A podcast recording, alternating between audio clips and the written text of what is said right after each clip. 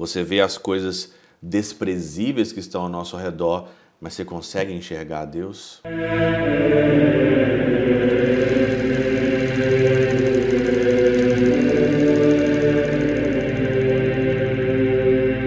Pai, do Filho e do Espírito Santo. Amém. Olá, meus queridos amigos, meus queridos irmãos. Nos encontramos mais uma vez aqui no nosso Teoses. Viva de Coriés, Opero Coro Maria. Nesse dia 7, aqui hoje, 7 de janeiro de 2024. Exatamente. Tá meio no começo, aí tem hora que a gente esquece, né, que nós já estamos já no ano de 2024. Aí a cabeça funciona devagar, mas é assim mesmo. Muito bem. Ontem eu explicava para vocês aqui no dia 6 que eu vou é, hoje nesse domingo aqui comentar a Epifania do Senhor. A Epifania do Senhor na Alemanha foi ontem, dia 6 e hoje aqui a liturgia da Alemanha é do batismo do Senhor, só que o batismo do Senhor eu vou comentar amanhã, dia 8. Então hoje aqui é a Epifania do Senhor. O que, que significa a Epifania? A Epifania é a manifestação do Senhor às nações. Os três reis magos que vieram oferecer ouro, incenso e mirra. Nós vamos ver hoje isso aqui no Evangelho de Mateus, no capítulo 2, versículo de 1 a 12. E eles oferecem então ali reconhecendo ali o Deus homem divino e rei, né? A realeza do Senhor no ouro, a divindade no incenso e a humanidade do Senhor na mirra. Por isso que hoje o evangelho, né, principalmente nos capítulos, nos versículos 10 e 11 diz assim: Vendo novamente a estrela, eles seguem a estrela, né? A estrela que é ali é o nosso guia, né? A estrela que é a guia ali, que é de fato mesmo hoje a igreja. Seguindo a estrela, ficaram possuídos de grandíssima alegria. O que, que te dá alegria na vida? Essa é a minha pergunta de hoje. O que te dá alegria na vida? Hoje eu encontro tanta gente triste tanta gente mal-humorada, tanta gente que perde a alegria facilmente, perde a alegria no trabalho, perde a alegria na família, qualquer contrariedadezinha que aparece, a pessoa já perdeu a alegria, já perdeu a vontade de viver, já entrou mesmo aí no vitimismo, né? Já entrou aí na choradeira como se fosse uma criança, perde a alegria, já está de cara emburrada, como uma criança no supermercado que a mãe, que o pai não quer pagar ali um bolo, um pirulito, um doce, porque já tem em casa ou já comeu demais. Às vezes nós somos pirracentos de fato, né? O que que, o que que te faz perder a alegria? O que que não te faz? Você tem uma alegria ontológica?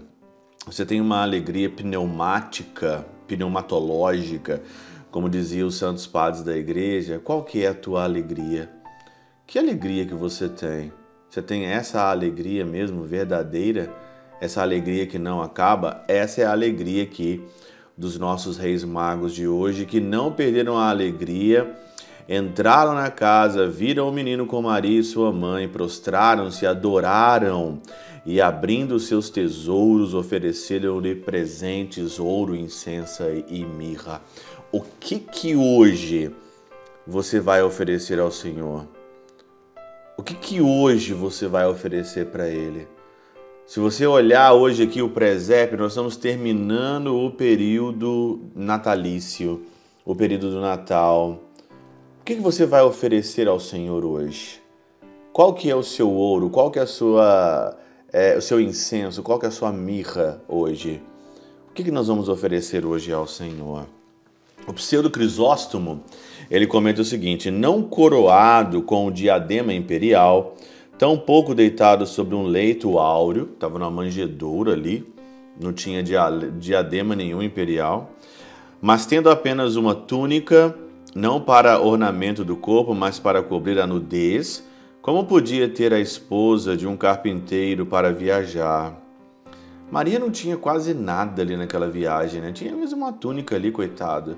E hoje as pessoas fazem aqueles grandes enxovais, né? Quando uma criança nasce, né?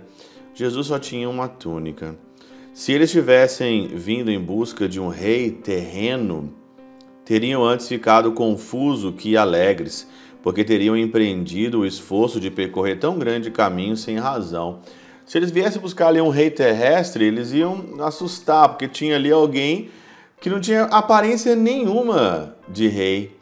O Senhor não tem nenhuma aparência de rei ali.